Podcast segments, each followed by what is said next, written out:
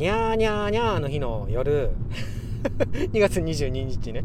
夜祝日の前日じゃないですか。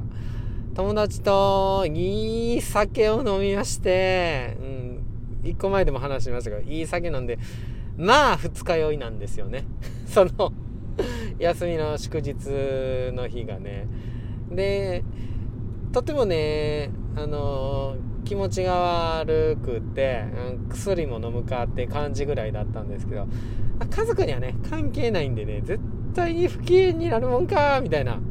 ここで不機嫌になったら何のために朝走って体力つけてんねんみたいな。そんな感じもあって、うん、不機嫌にやらあかみたいな感じだったんですけどで約束もしてたんで午前中にひな人形を出すんですよね。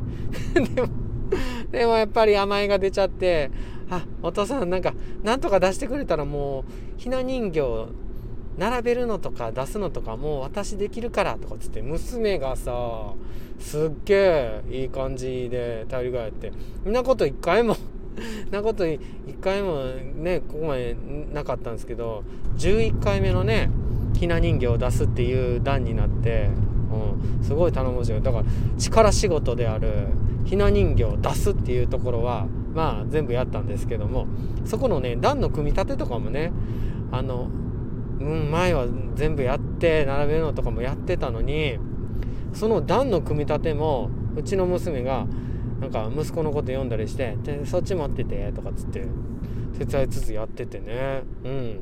で結局横で「これはこうやってやるんやで」とかって教えてはあげたんですけどもうん頼もしさを感じますよね。どんどんね。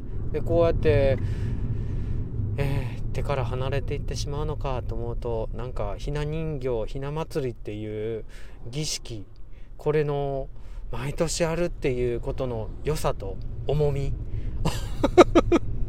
を感じますよね。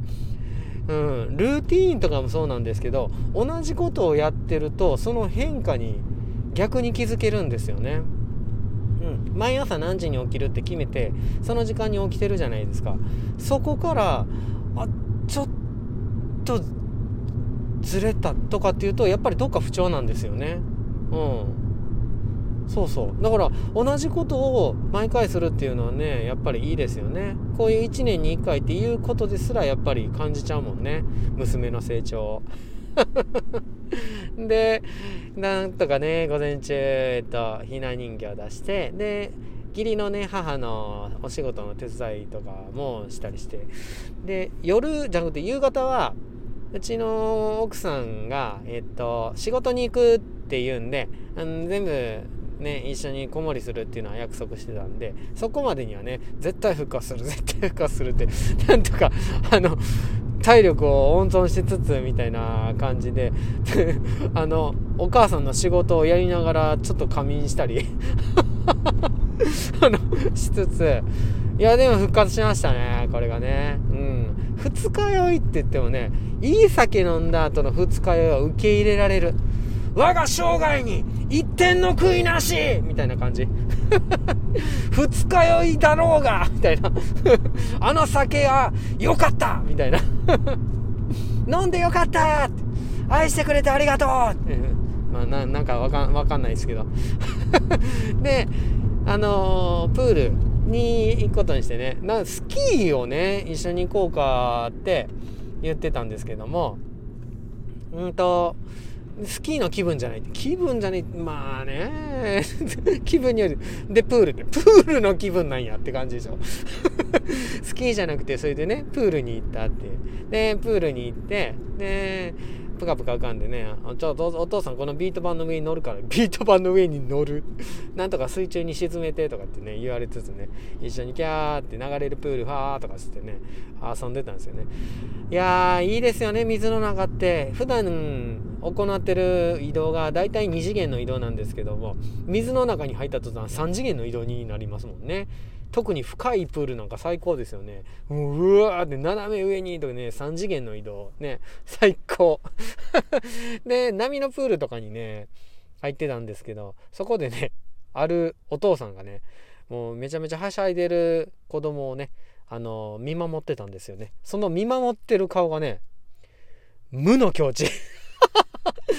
無表情やな、お父さん。どうした？みたいな。こんなに目の前で子供めっちゃはしゃいでるでって。お父さんめっちゃ喜ばせてるやんとかって。思うんですけどでも無の表情だったんですよね。ただね俺もねちょっとわかるなーって思ったんがそのねお父さんのね奥さんが来たんですよね。うんまあやっぱ家族で来てたんやって。その奥さんが来た途端さその旦那さんのさ表情がファッてほころんでさうんそっかって。まだやっぱまだ恋人やねんなお父さん、うん、で恋人でありつつお父さんになっていけるよって。思いながらも、うん、お父さんにはまだ慣れてへんねやなって。なれんでいいなれんでいいならんでいい。そんな急にならんでいいって思いながら自分を思い出してて。俺はねもう最低やったから。